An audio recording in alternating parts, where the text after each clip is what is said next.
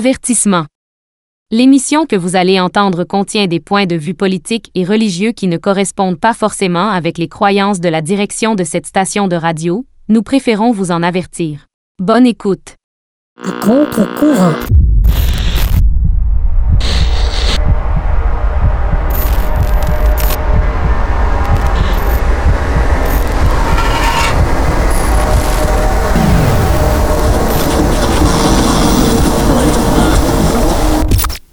Et bon matin, bienvenue à une autre émission d'À contre-courant. On est donc à la deuxième saison, première émission de l'année, et j'ai vraiment le privilège, l'honneur d'avoir avec moi donc euh, Maître Pierre Cadoret, et qui est avocat à la retraite, et également Charles Barchichat de Radio Shalom. Il n'est pas encore à la retraite. Lui, il n'est pas encore à la retraite, et on ne le veut jamais à la retraite d'ailleurs. On est toujours en train d'apprécier avec délice les émissions qu'il fait sur Radio Shalom. Comment allez-vous, messieurs? Eh Ça va très bien, Moi, je dirais bonne année à tous nos auditeurs, puisque c'est encore le mois de janvier. On peut se permettre de souhaiter la bonne année aux auditeurs de Chic FM. Ah, mais c'est très, très Bonne apprécié. année à tous. C'est une bonne année, un peu spéciale. Encore une fois, je crois que les fêtes de fin d'année en 2021 ont été, euh, comment dire, abrégées par des décisions politiques, certainement, médicales, avec un point d'interrogation. Mais euh, comment vous avez vécu ça, vous, de votre côté? Ah ben moi, ça a été très bien. On a fait un souper de Noël euh, le 19 et puis euh, tout le monde était là. C'était une très bonne fête. On n'a rien fait pour le 26. Et puis par la suite, eh bien évidemment, il y a eu euh, les restrictions. Mais euh, jusqu'ici, ça a été très bien. Euh, L'année a bien fini. Euh, pour ce qui est du nouvel an, eh bien, on- il semble qu'il va y avoir une amélioration de la situation. On l'espère. On l'espère. Le rideau semble se tirer sur toute cette controverse-là. Le mur est en train de craquer. Ouais. Et puis, il y a lieu de supposer que dans les semaines et les mois à venir, euh, ça va, euh, les choses vont se résorber. Ça ne peut pas continuer pour toujours. Écoutez, là, nous sommes dans la troisième année, là, il faut trouver une solution. Mm. Et puis, euh, je, je suis toujours optimiste. Je suis euh, le perpétuel optimiste. Je crois qu'il y a toujours de l'espoir. L'espoir fait vivre. Oui, l'espoir fait vivre. Il ne faut pas se décourager. Et puis, euh, bon, voilà. Et qu'en est-il pour vous, Charles? Moi, écoutez, euh, j'ai, je subis les conséquences de, de l'enfermement. Pas de restaurant, pas de cinéma, pas de théâtre, pas de tout. Alors ça devient, ça devient une prison sans barreaux. Oui, Ça tape sur le moral. oui. Mais euh, est-ce que, est que ça va empêcher cette épidémie ou pandémie de se propager? Est-ce que les mesures qui ont été prises par le gouvernement ont donné des résultats positifs? Moi, je pense que les seuls résultats euh, positifs seraient d'imposer la vaccination et de faire en sorte que les gens soient vaccinés, puisque la grande partie, la majorité des personnes qui sont à l'hôpital en ce moment sont des non-vaccinés. Et c'est eux qui sont des euh, problèmes pour, euh, pour nous autres. Mais euh, quelque part, en ce moment, moi, ce que je sais, euh, parce que j'ai un de mes clients qui est médecin et qui est d'ailleurs affecté à la gestion de la pandémie, tout ça. Et ce que lui me dit, grosso modo, c'est que, bon, que tu sois vacciné ou non, pour ce qui est de la transmission, ça, avec Omicron, ça n'a presque pas d'impact.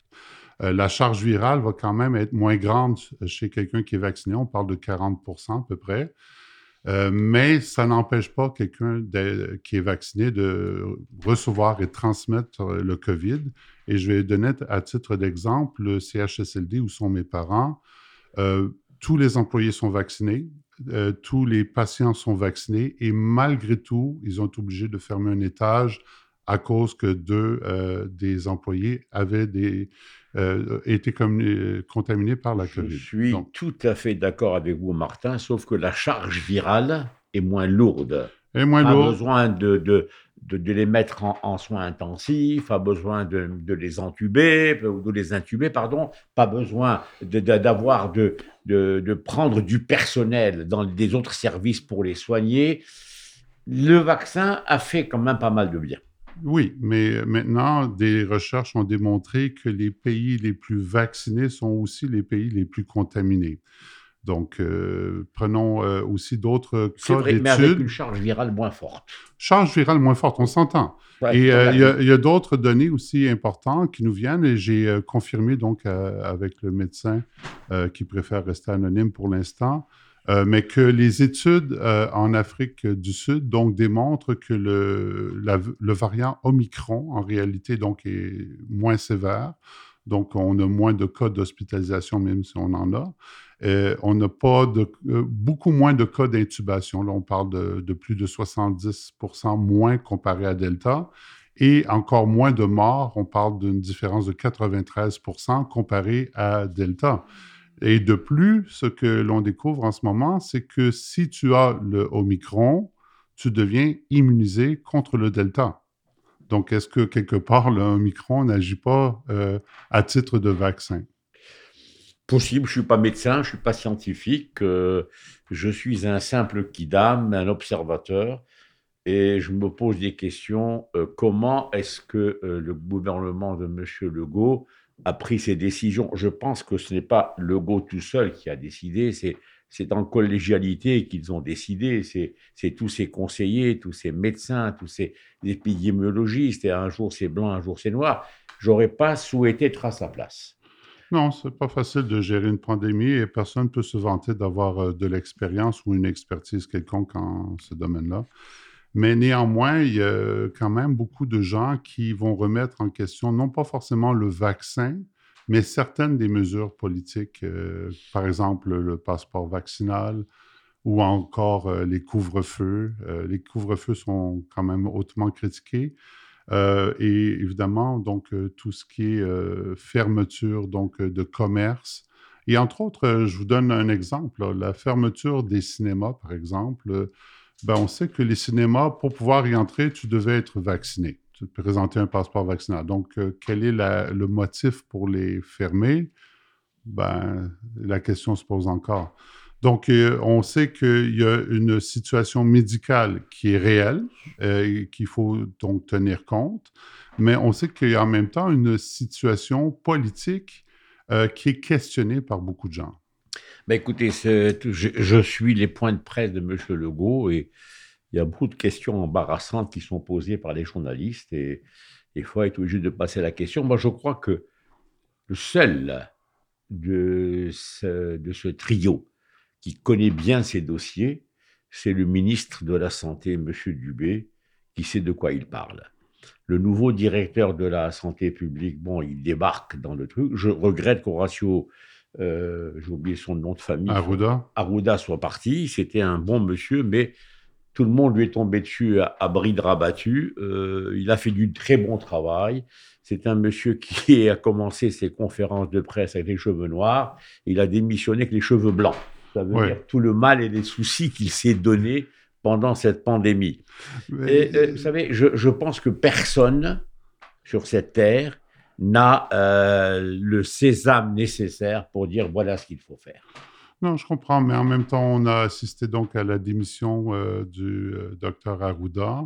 Et je crois que une des, une des motivations de sa démission est justement un désaccord par rapport à certaines décisions politiques. Du moins, c'est ce qu'on m'a rapporté.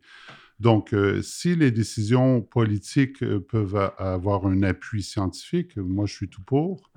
Mais si euh, elles sont questionnables sur le plan scientifique et qu'il ne s'agit que de décisions politiques, ben là, c'est autre chose. D'autant plus qu'en Ontario, il n'y a, pas eu de sais- il n'y a pas eu de couvre-feu, il y a, il y a le, le- la, la vie a continué. Quand vous passez la frontière, la vie continue normalement euh, en Floride, au Massachusetts, ou partout. Il n'y a pas de, il a pas de restrictions. Oui. Et on a aussi le professeur Jordan Peterson, donc euh, de l'Université Wilfrid Laurier à Toronto, euh, qui lui donc s'oppose à ces mesures-là et dire, euh, ben écoutez, oui, il y a un aspect de conséquence sur le plan physique, mais je pense que l'État est en train de négliger les euh, conséquences psychologiques. Vrai. Et on parle donc de, de, de cas de désespoir chez les jeunes en particulier qui doivent étudier dans des conditions très difficiles. Euh, cas de désespoir, euh, des cas de suicide aussi dans le milieu de la santé. Euh, nous, on a eu une, invitée qui nous a donc rapporté le cas de préposés aux bénéficiaires qui se sont suicidés parce que n'en pouvaient tout simplement plus. Donc, il y a d'autres conséquences. Oh, je dirais que juste l'aspect physique. Et quand on regarde aussi, donc, quelles sont les personnes ciblées par le virus, bon, on voit surtout les personnes d'un certain groupe d'âge, les personnes qui ont des problèmes de comorbidité, donc si vous êtes euh, diabétique, hypertension, tout ça, vous, euh, êtes plus à risque. Euh, mais grosso modo, quel est le but de fermer, par exemple, je ne sais pas moi, les gyms, où on sait que l'entraînement physique a pour conséquence, donc, de, comment dire, stimuler le système immunitaire qui vous permet de vous défendre. Et ça, c'est un point, justement, Maître Cadoret, que vous pourriez nous parler un peu? Ben, justement, euh, j'ai examiné cette question-là. Il semble y avoir beaucoup de controverses dans notre société, à savoir que on nous, on nous présente un côté de la médaille, euh, mais il y a beaucoup de recherchistes euh, qui ne sont pas tout à fait d'accord avec les conclusions du gouvernement. qui ne sont pas toujours, dont les décisions ne sont pas toujours basées sur la science, mais plutôt sur la politique quelques faits intéressants euh, qui méritent une discussion euh, de fond en comble, approfondie de nos législateurs. Euh, au cours des deux dernières années, nous avons été gouvernés par des décrets. Je crois qu'il est temps que l'Assemblée nationale puisse être en position de débattre ces, ces questions-là de tous bords et de tous côtés. Bon, euh, on regarde le bilan du vaccin. D'abord, euh, le vaccin a été euh, formulé de façon fort précipitée. Quand on écoute des hommes de science comme Christian Perron, qui a déjà été un des directeurs de l'OMS, il dit qu'un vaccin, ça prend normalement 10 ans, mm. alors que là, ça fait à peine un an. Euh, les conséquences de ces vaccins-là, euh, lui dit que c'est une injection et non un vaccin. Et euh, ça, c'est les conséquences de cette injection-là ont été pas tout à fait positives sur toute la ligne. Mm-hmm. Bon, il y a eu une hausse, selon lui, et d'autres hommes de science des résultats négatifs en ce qui concerne l'oncologie, c'est-à-dire le cancer, euh, les maladies cardiaques. Alors, tout ça doit être examiné. Euh, on ne connaît pas les effets secondaires. Euh, plusieurs personnes dans notre société ont des objections au vaccin, mm. principalement du fait que on ne peut exercer un consentement libre et éclairé du seul fait qu'on ne connaît même pas les ingrédients. On, on connaît seulement une partie, le contenu de ces vaccins n'est pas publié. Ben, là, c'est qu'il y a des brevets, j'imagine, qui, sont protégés. Est-ce que, euh, quelque part, vous trouvez que le gouvernement fait preuve d'assez de transparence dans ce dossier-là? Moi, avant de parler du gouvernement, je parlerai du domaine de la santé, qui est un domaine malade. Hmm. On s'est rendu compte avec les CHSLD, on s'est rendu compte avec les résidences pour personnes âgées, on a vu cette hécatombe dans les CHSLD, combien de morts et combien de cadavres et, combien de personnes n'ont pas pu assister leurs parents en fin de vie. Euh, c'est un drame. Et, je, m'élève contre ce relâchement alors que Legault était lui-même ministre de la Santé un certain temps. Et aujourd'hui, on se rend compte que ces malades, il faut, il faut euh, ajouter de l'argent, il faut renforcer la santé, il faut faire ci, il faut faire ça. On n'a pas assez de médecins généralistes, on n'a pas assez d'infirmières. Pourtant, sous le gouvernement Bouchard, on a mis à la porte tout ce qui était infirmière, tout ce qui était généraliste, et on leur a donné une, comment dirais-je, une retraite anticipée. C'est vrai, euh, c'est un peu le cafouillage dans la santé. Et il serait temps qu'on remette ce, cet animal sur, sur la bonne voie. Je sais que c'est pas facile c'est pas évident. Mais enfin, avec un ministère qui est important pour la santé des individus, il est normal que ça marche bien. Raison de plus pour qu'on puisse retourner aux débats normaux de l'Assemblée nationale. Absolument. Où tout le monde participe à la discussion. Vous savez, on est en guerre. Moi, je me trouve qu'on est en guerre. On est en guerre contre un ennemi inconnu. Cet ennemi inconnu, c'est un petit virus qui rentre par le nez et qui vous démolit. C'est ça. On est en guerre contre ce monsieur. Il n'y a aucune armée qui peut se défendre contre ça. La seule armée que nous avons, c'est d'être isolé, de nous enfermer, de mettre un masque, de nous laver les mains et d'être distancié de deux mètres euh, par rapport aux autres. C'est une, ça peut arranger, mais ça n'arrange pas le, comment dirais-je, ce, drame des hôpitaux où euh, on, a, on, a, fait du délestage tous les jours, où euh, je connais le cas d'une personne qui a été convoquée le même jour, à la même heure, pour deux examens médicaux, un au rez-de-chaussée et l'autre au onzième étage. Alors, euh, il n'a pas le don d'ubiquité et, il s'est retrouvé en train de se faire engueuler après par, par le département dans lequel il s'est pas rendu. Enfin, ça devient de la folie.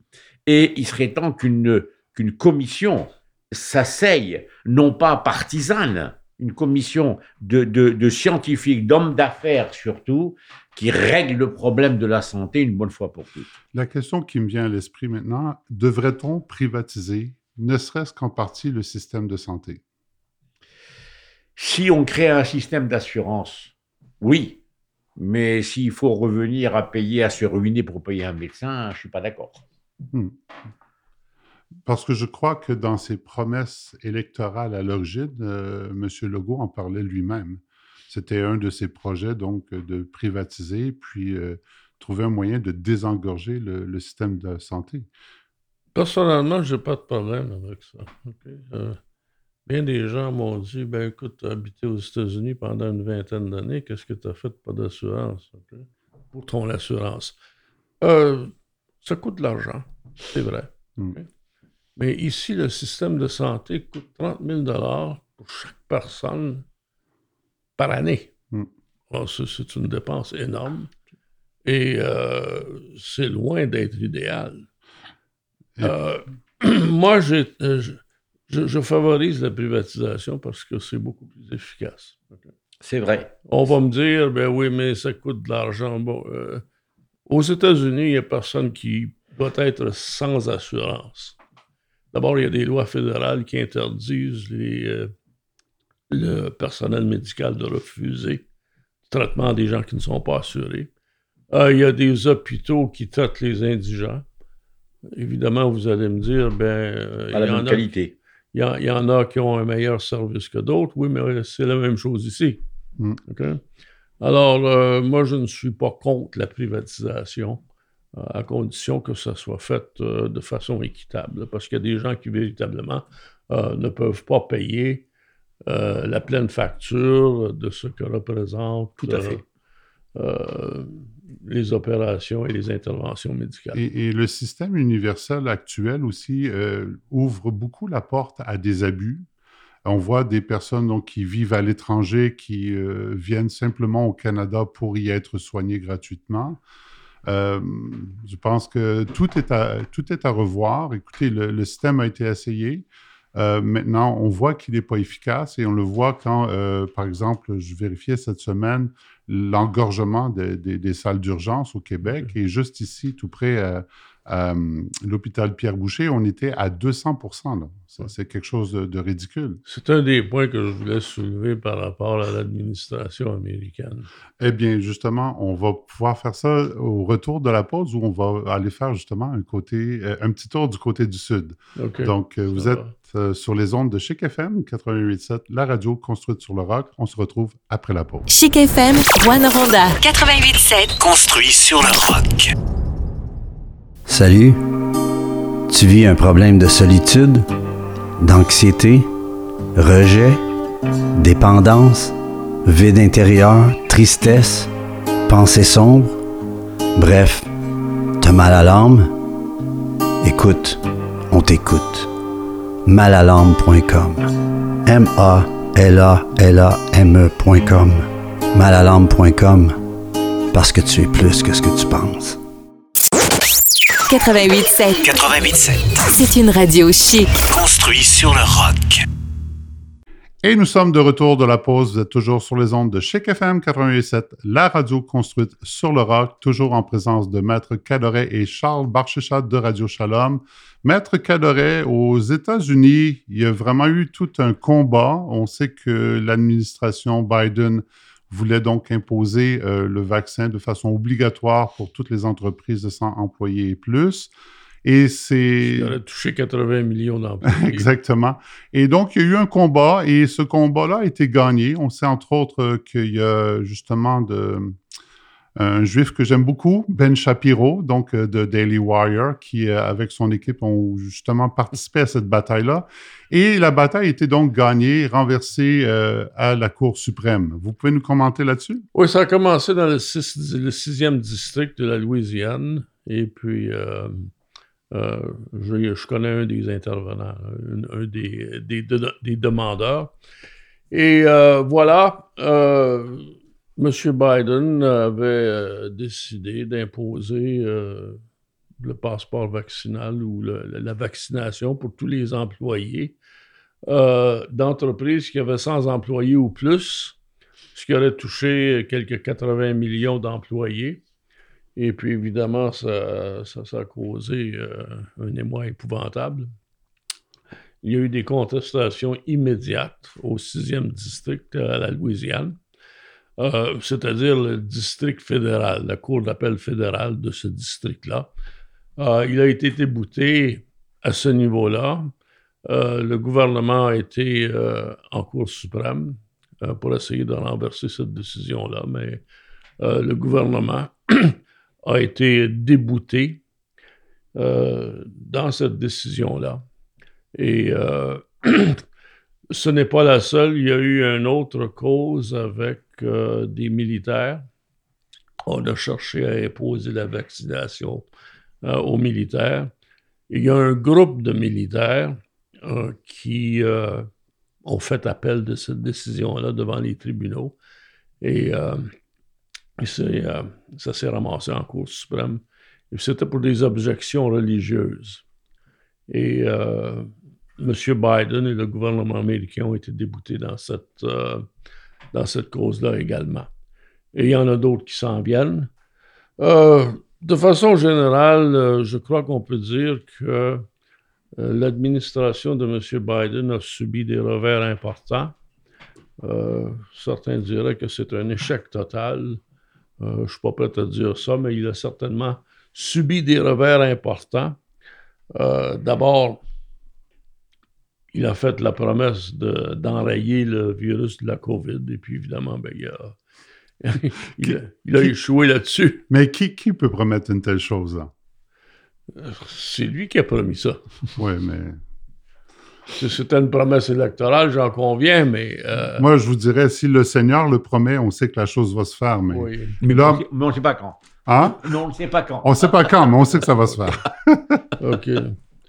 Alors, euh, l'inflation, euh, les- euh, le taux d'inflation a monté, En fait. grimpé de façon significative à un point tel que euh, nous sommes à un taux d'inflation qui n'a pas été vu pour au moins une quarantaine d'années. Et il y a le prix du pétrole qui a grimpé aussi. Vous voulez dire quelque chose, Charles? Oui, et c'est pas ça qui m'inquiète, voyez-vous. Moi, ce qui m'inquiète, c'est l'absence de personnes fortes à Washington. Nous sommes à la veille, et ça nous prend au dé, d'un euh, d'un éclatement, que ce soit en Ukraine ou que ce soit avec la Chine. Moi, je crois que quand un chef d'État des États-Unis d'Amérique se permet de traiter euh, un chef d'État de la Russie d'assassin, je pense que c'est une insulte flagrante et c'est un manque total. Euh, vous savez, il y, a, il y a des termes en diplomatie qu'il faut utiliser.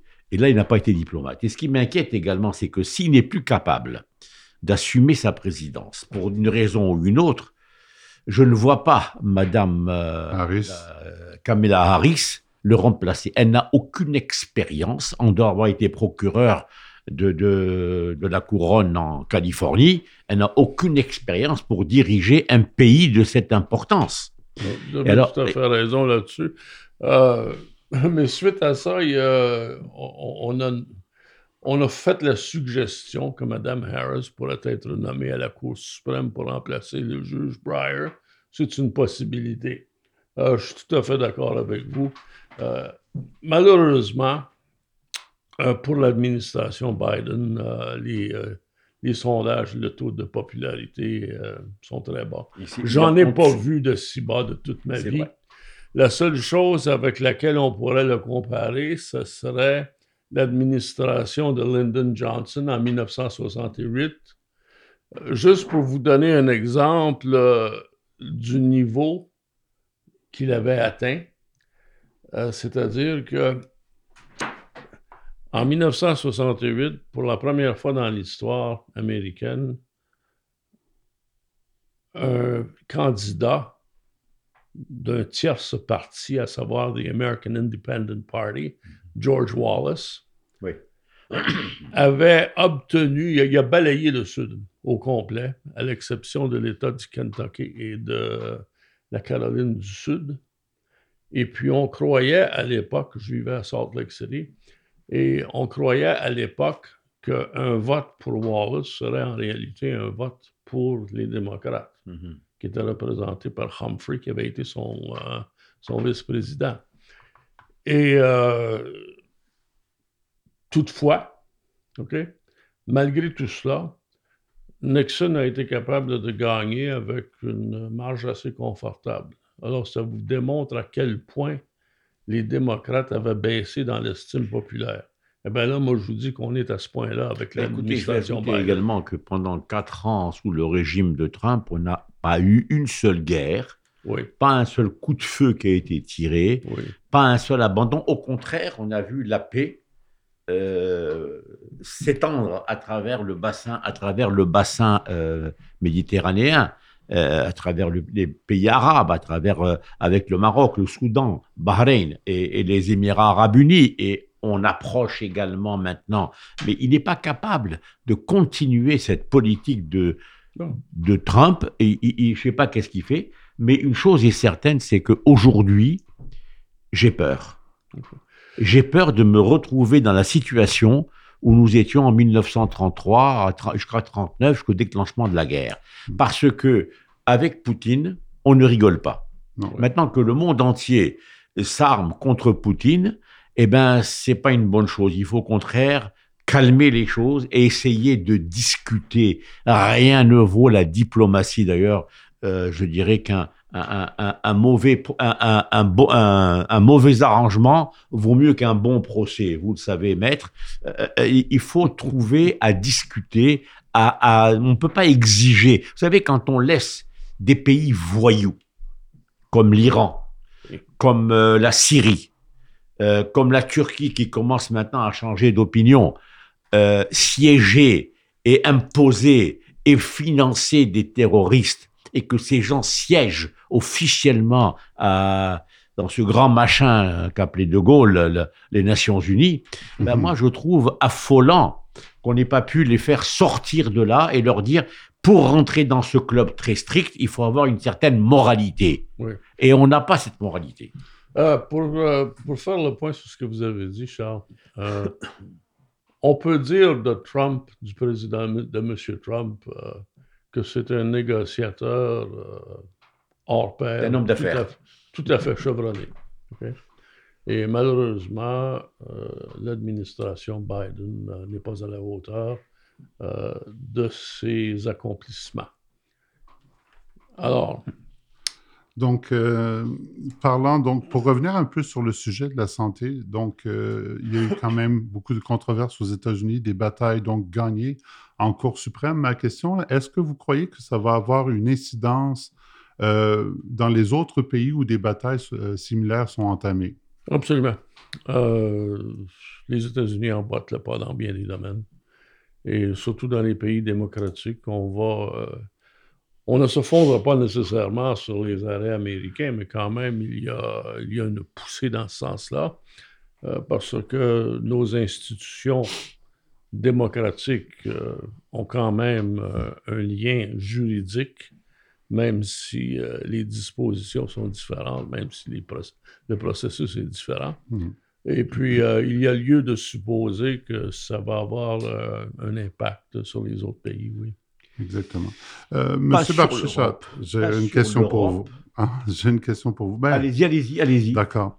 Euh, vous savez, donc, euh, beaucoup de, de communautés donc, euh, religieuses, euh, peu importe leur nom, considèrent donc le corps d'un individu comme étant quelque chose donc, de saint et d'inviolable. Le fait d'arriver en politique et de dire, bon, ben, je vais imposer l'injection d'une substance dans le corps de quelqu'un, n'est-ce pas? Est-ce qu'on ne peut pas donner raison à ceux qui disent que c'est une violation de- de- d'un droit de la personne, euh, peu importe la motivation qu'il y a derrière? Et euh, si on fait appel à la Convention de Nuremberg pour... euh, Si, si je, je suis votre, votre Oui. propos, donc est-ce que j'ai le droit de me suicider?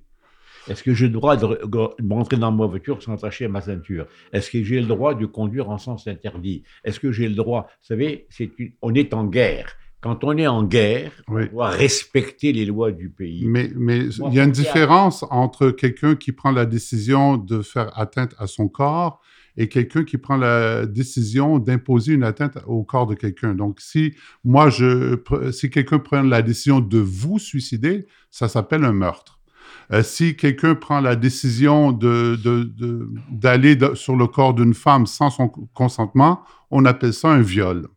Euh, donc, euh, quelque part, on se pose la question, est-ce que dans une ère post-Nuremberg, on peut encore aujourd'hui, même si euh, le, le- le- comment dire, le fondement peut sembler justifié dans le fond, est-ce qu'on peut quand même forcer quelqu'un à un traitement expérimental sans son consentement? Expérimental, sûrement pas. Bah. Non, non, expérimental, non, mais attention, contrairement à ce qu'a dit Maître Cadoré, un vaccin, ça prend 10 ans pour être sorti. Ouais. Mais le vaccin sur le corona, sur le virus corona, est en préparation depuis 10 ans. Sauf qu'on ne connaissait pas encore la substance finale et ils ont mis la dernière touche. Mais d'après mes amis médecins, ils m'ont dit, mais il y a, il y a des années qu'on recherche un vaccin contre le corona. Le corona, c'est pas quelque chose de nouveau. Oui. C'est quelque chose dont ils savent. Et puis, dans ce vaccin, il n'y a pas de substance nocive. Il y a quelque chose qui va vous donner le moyen de, de vous défendre, de, de vous défendre contre l'invasion du corona. Je vais, je vais mettre un bémol là-dessus parce que vous voyez une membre de notre congrégation à Oui. sa deuxième dose, Oui. elle a fait un ACV dû au, au vaccin et elle a failli mourir. Et il y a des gens donc qui ont eu des complications. Maintenant, on va dire que le pourcentage est moindre que le pourcentage de gens qui vont mourir. Mais la question, c'est que si vous, vous étiez de cette personne qui aurait eu une mauvaise réaction, puis là, on vous injecte quelque chose qui va euh, définitivement vous causer un tort. Dans mon entourage, Oui, j'ai des gens qui sont diabétiques, Oui. des gens qui sont cardiaques, Hmm. des gens qui sont hypertendus. Oui. Ils étaient les premiers à se présenter à la vaccination. Et, et- et aucun dans mon entourage n'a eu de, de conséquences fâcheuses. J'aurais souhaité que ça me fasse repousser les cheveux. Ça n'a pas marché. et je comprends. Regardez, regardez, moi-même, je suis diabétique type 2. J'ai donc reçu mes trois doses de vaccin et sous la recommandation de mon médecin, qui est aussi un très bon ami. Et j'ai- aucun problème avec la vaccination en tant que telle. Mon problème, il est plus au niveau de l'imposition d'une mesure. Et puis, euh, je me dis, tant qu'à ça, ben, pourquoi ne pas retirer du marché tous les produits du tabac? OK?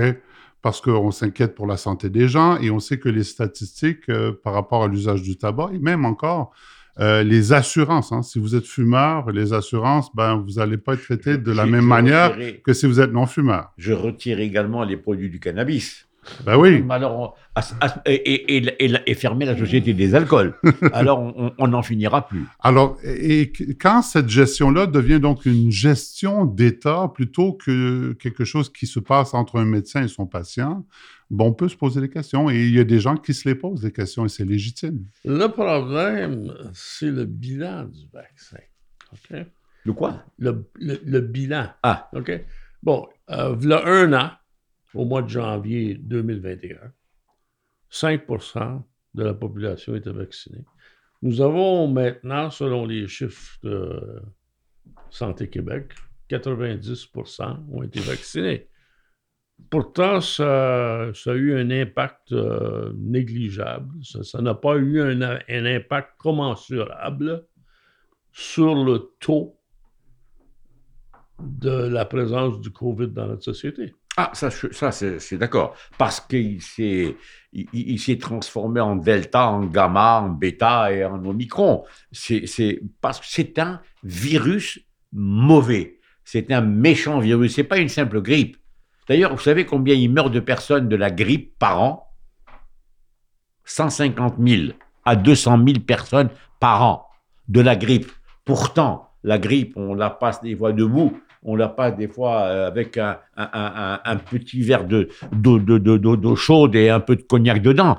Et il n'y a pas d'antibiotiques pour sauver la grippe. Et pourtant, on se fait un vaccin contre la grippe pour ne pas avoir à supporter cette... Moi, je me rappelle quand j'étais jeune, euh, en 57, il y a eu au Maroc euh, cette grippe asiatique. Je ne sais pas si ça vous dit, si ça vous dit quelque chose, mais je sais que tout le Maroc était malade. Il n'y a pas eu de, avait pas de vaccin pour ça et que il y avait des, pro- des produits médicaux pour calmer. Mais on sait très bien que les antibiotiques ne soignent pas du tout, du tout un virus.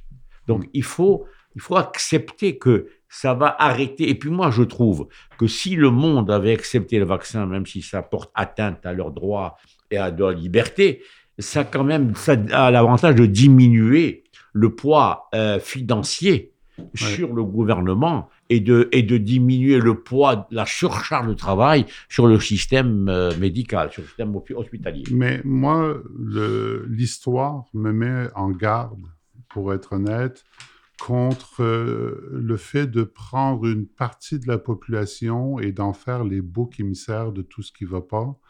Euh, dans l'histoire, ça s'est avéré être très dangereux, justement, il y a environ 100 ans. Et euh, aujourd'hui, est-ce que quelque part on ne le fait pas? Parce que les mesures qui sont prises en ce moment ressemblent plus à des mesures punitives euh, que préventives. Donc, euh, je le dis ainsi.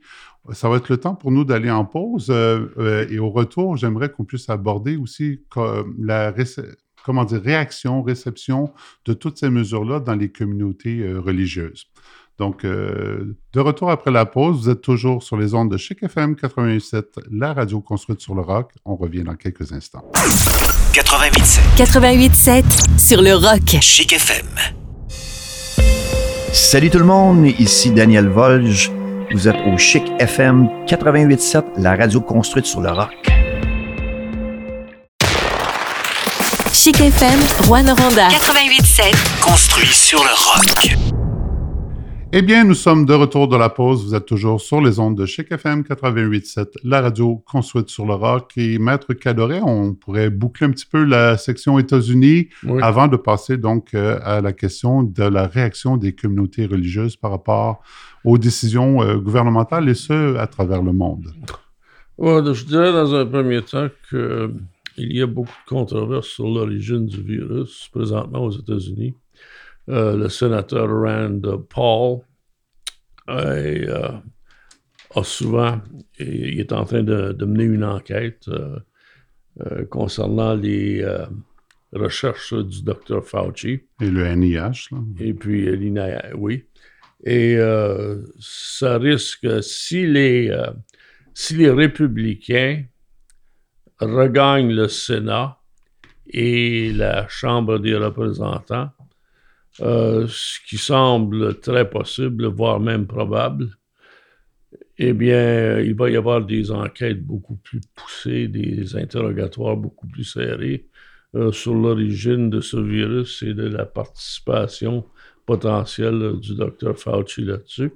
Euh, Maître Caloré, juste pour rappeler aux auditeurs, donc les accusations sont les suivantes, c'est-à-dire que le docteur Fauci est accusé d'avoir financé donc des recherches dans- au laboratoire de Wuhan, des recherches donc de gain de fonction, c'est-à-dire qu'on on modifie un virus, donc ils auraient modifié un virus pour le rendre donc capable d'infecter les humains.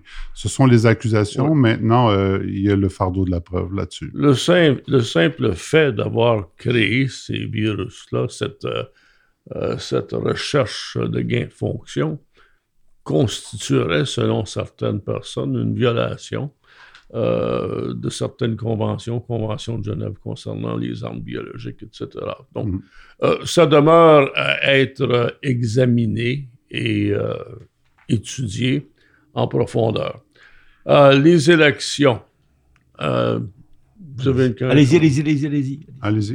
Je vous écoute. Bon, les élections euh, trimestrielles, c'est-à-dire, euh, en anglais, ils disent les midterm elections, euh, vont être cette année.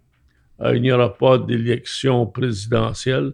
Aux États-Unis, les élections sont mandatées de façon, selon une chronologie fixe.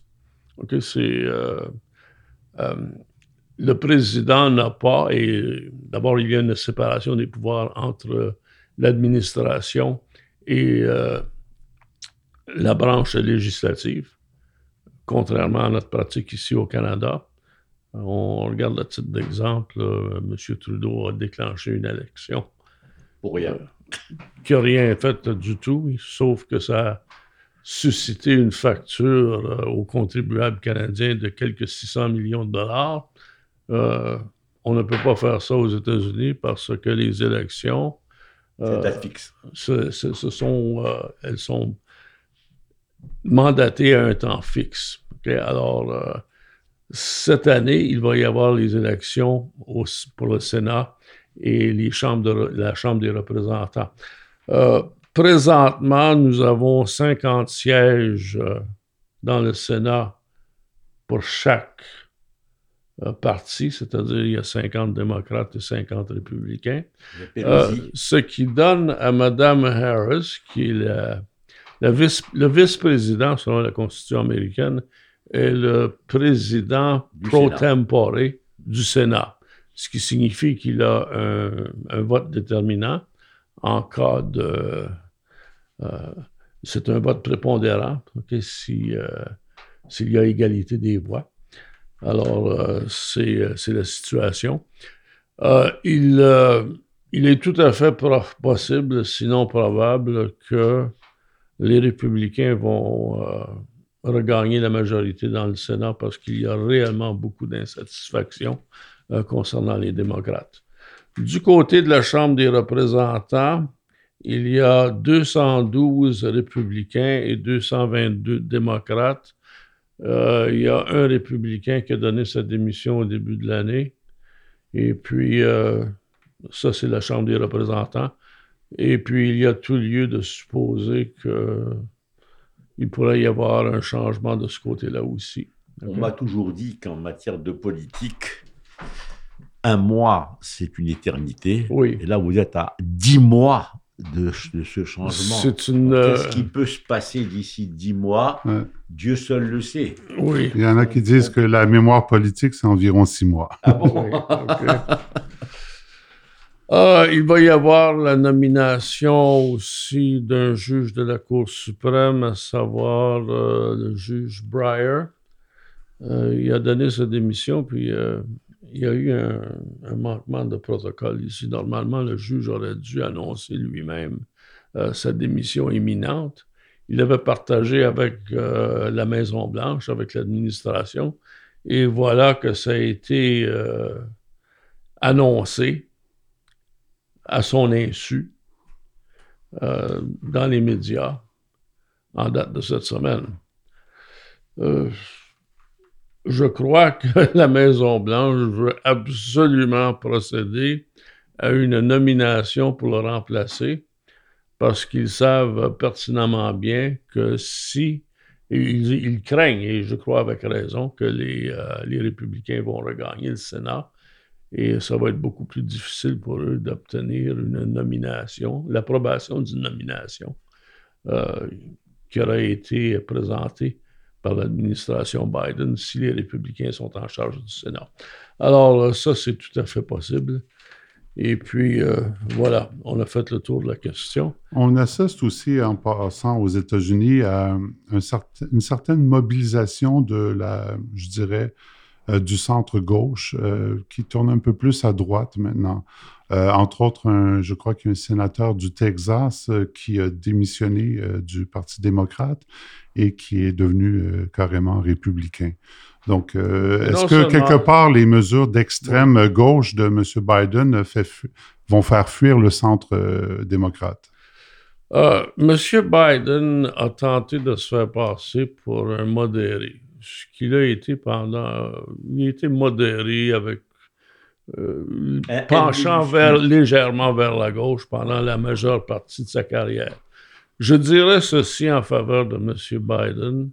Jusqu'ici, le président qui avait euh, le plus de connaissances, qui était plus chevronné en ce qui concerne les, les- la- euh, euh, les, euh, Les rouages.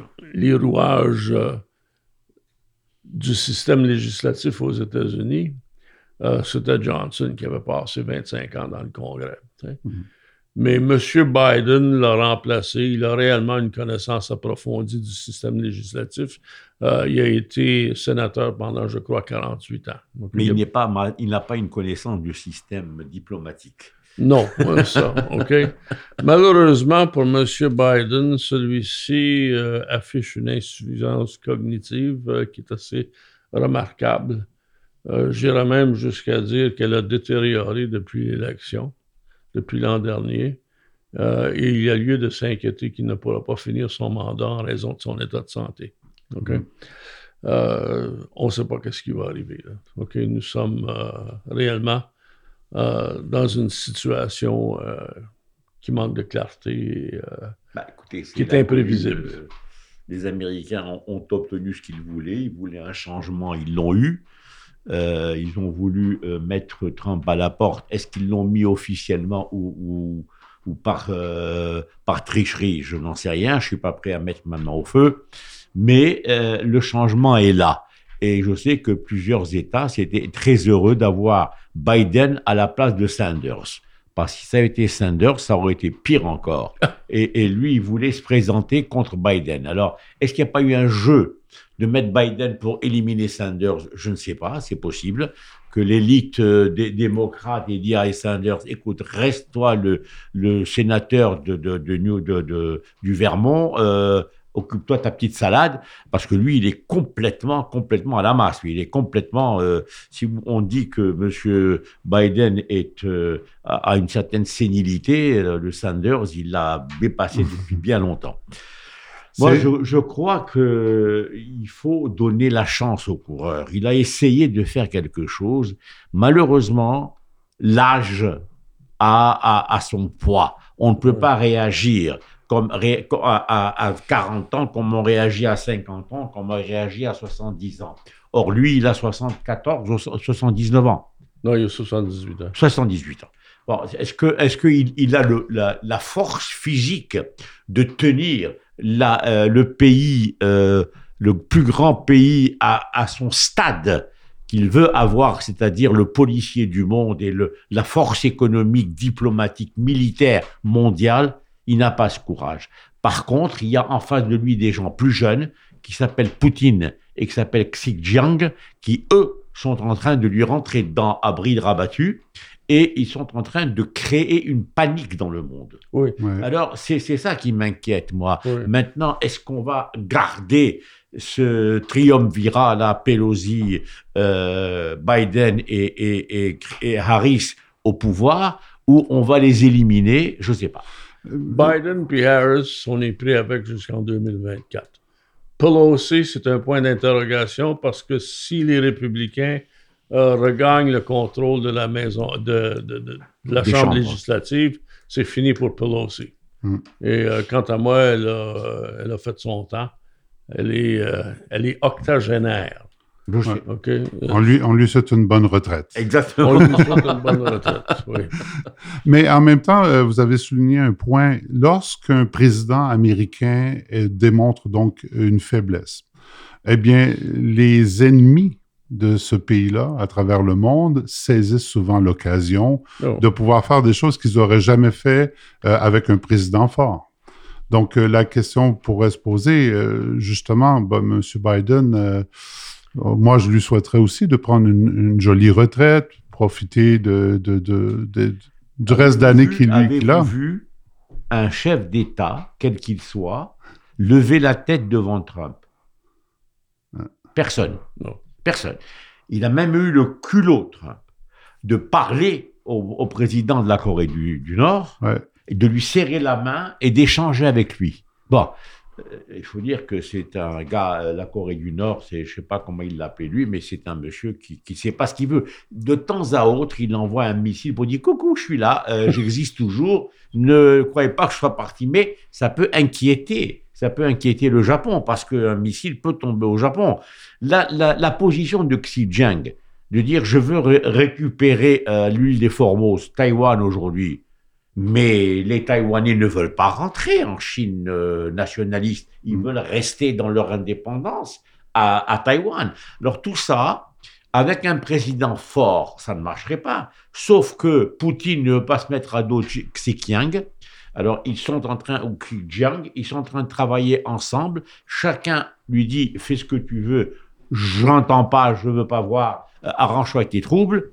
L'autre, euh, le, le chinois et le russe, ils ont du pétrole de la part de l'Iranien et disent aux Iraniens fais ta bombe atomique, ça n'a rien à voir. Ils ont du pognon, on lui achète à, prix fort son pétrole aux Iraniens, donc il a des dollars pour pouvoir faire de la bombe atomique, pendant que ses citoyens sont en train de crever de faim, de crever de soif, et que j'ai appris hier que euh, j'ai lu ça sur un magazine, sur un, dans une dépêche j'ai reçue, que les femmes iraniennes louent leur utérus pour pouvoir combler leur fin de mois.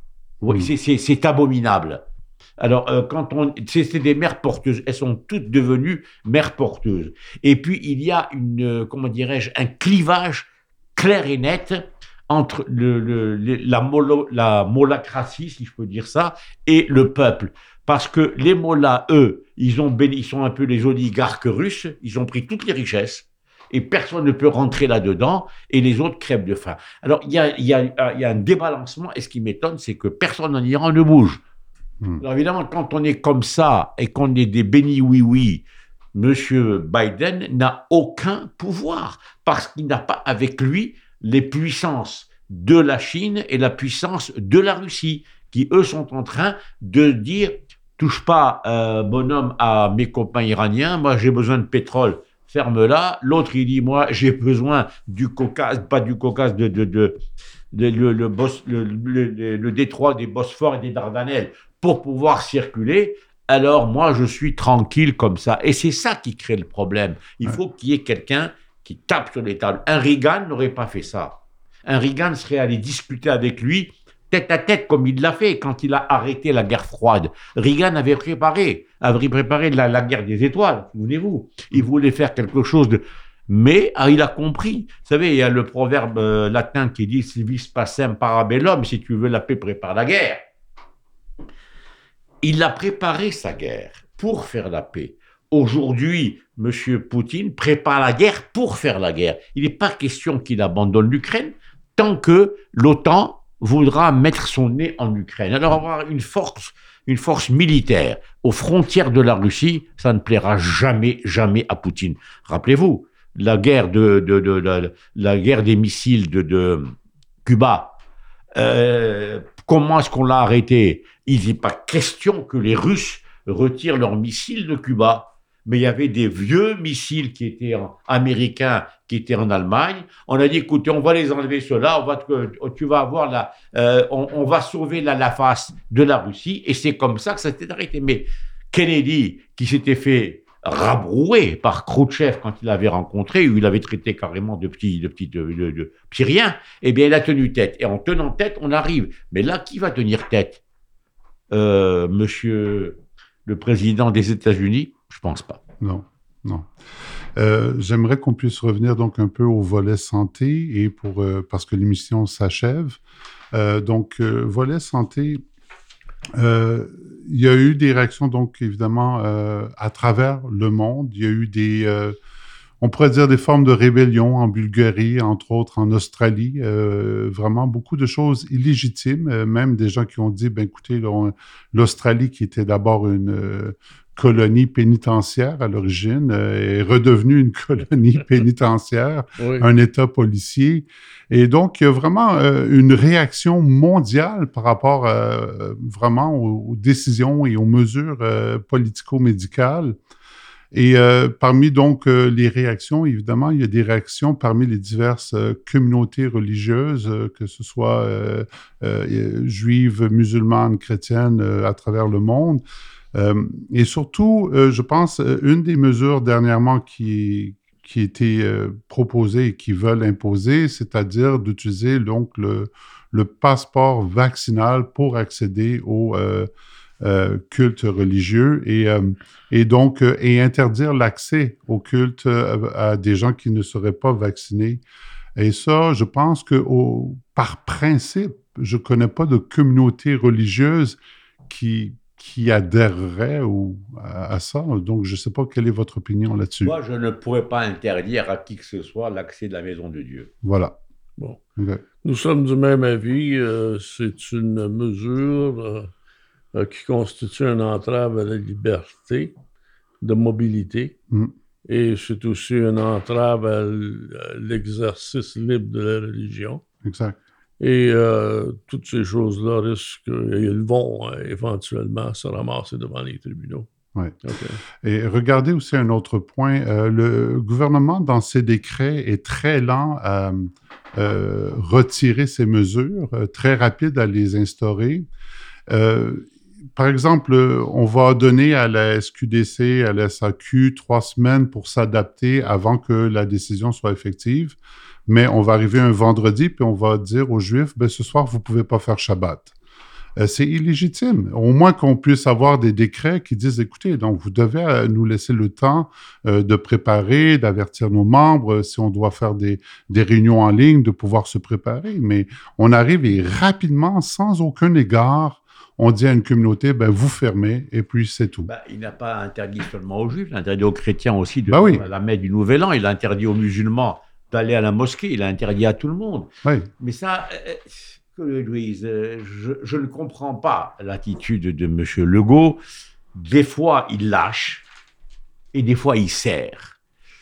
Pourtant, c'est un monsieur envers lequel j'ai le plus grand respect. C'est un homme d'affaires, chevronné, qui a eu une compagnie aérienne, qui l'a bien gérée, qui est un politicien, qui a occupé des postes ministériels, qui sait ce qu'il fait. Mais je crois que là, il est dépassé. Je vous donne un exemple. Donc, euh, mon père est, est mort cette semaine et mercredi euh, dans la nuit. Et euh, mardi, je devais aller le voir pour le dernier jour de sa vie. Et malheureusement, j'avais euh, oublié donc euh, mon téléphone cellulaire avec mon passeport vaccinal. En passant, donc, euh, je suis trois fois vacciné là, mais euh, je l'ai oublié. Donc, je me présente et pour aller voir ma mère et mon père. Et, dernier, dernière journée de sa vie et on m'interdit l'accès. Donc, euh, mais je dis, je suis trois fois vacciné, est-ce qu'on peut vérifier autrement? Et ils ont tout fait pour m'aider. Donc, je, ne blâme pas du tout le, centre. Ils ont tout fait pour m'aider. Malheureusement, aujourd'hui, tu essaies d'accéder à ton compte de courrier électronique avec les doubles vérifications. On va, on va envoyer un code sur ton cellulaire. Donc, euh, au bout du compte, si tu n'as pas ton cellulaire, ça sert à rien.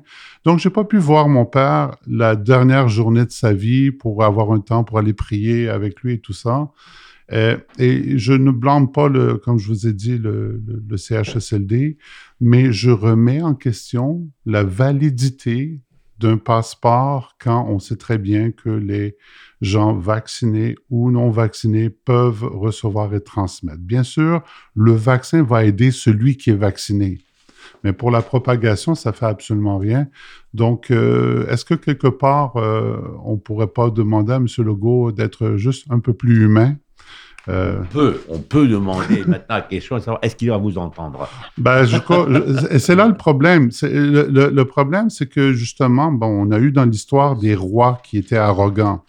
Euh, et je pense que le Seigneur s'est moqué un peu d'eux, hein, et ils ont ils étaient capables de, de prendre un roi très arrogant et d'en faire une bête sauvage dans les champs. Donc, euh, mais moi, j'avertis, je dis, si, si le gars continue dans l'arrogance, euh, l'Écriture nous dit que l'arrogance précède la chute. Et je le souhaite pas, mais euh, en même temps, euh, si une personne peut s'humilier et que ça fait du bien pour son âme et qu'elle redevient humaine, ben, je dis ce serait pour le mieux. Tu sais, euh, mon cher ami, si l'arrogance précède la chute, eh ben, je souhaite ça pas dire en également. J'ai dit que si l'arrogance précède la chute, j'espère que l'Iran va tomber bientôt. Mais, mais oui, je crois. Et puis aussi, je pense que tous ceux qui ont été euh, dans l'histoire arrogants concernant Israël en ont aussi payé le prix.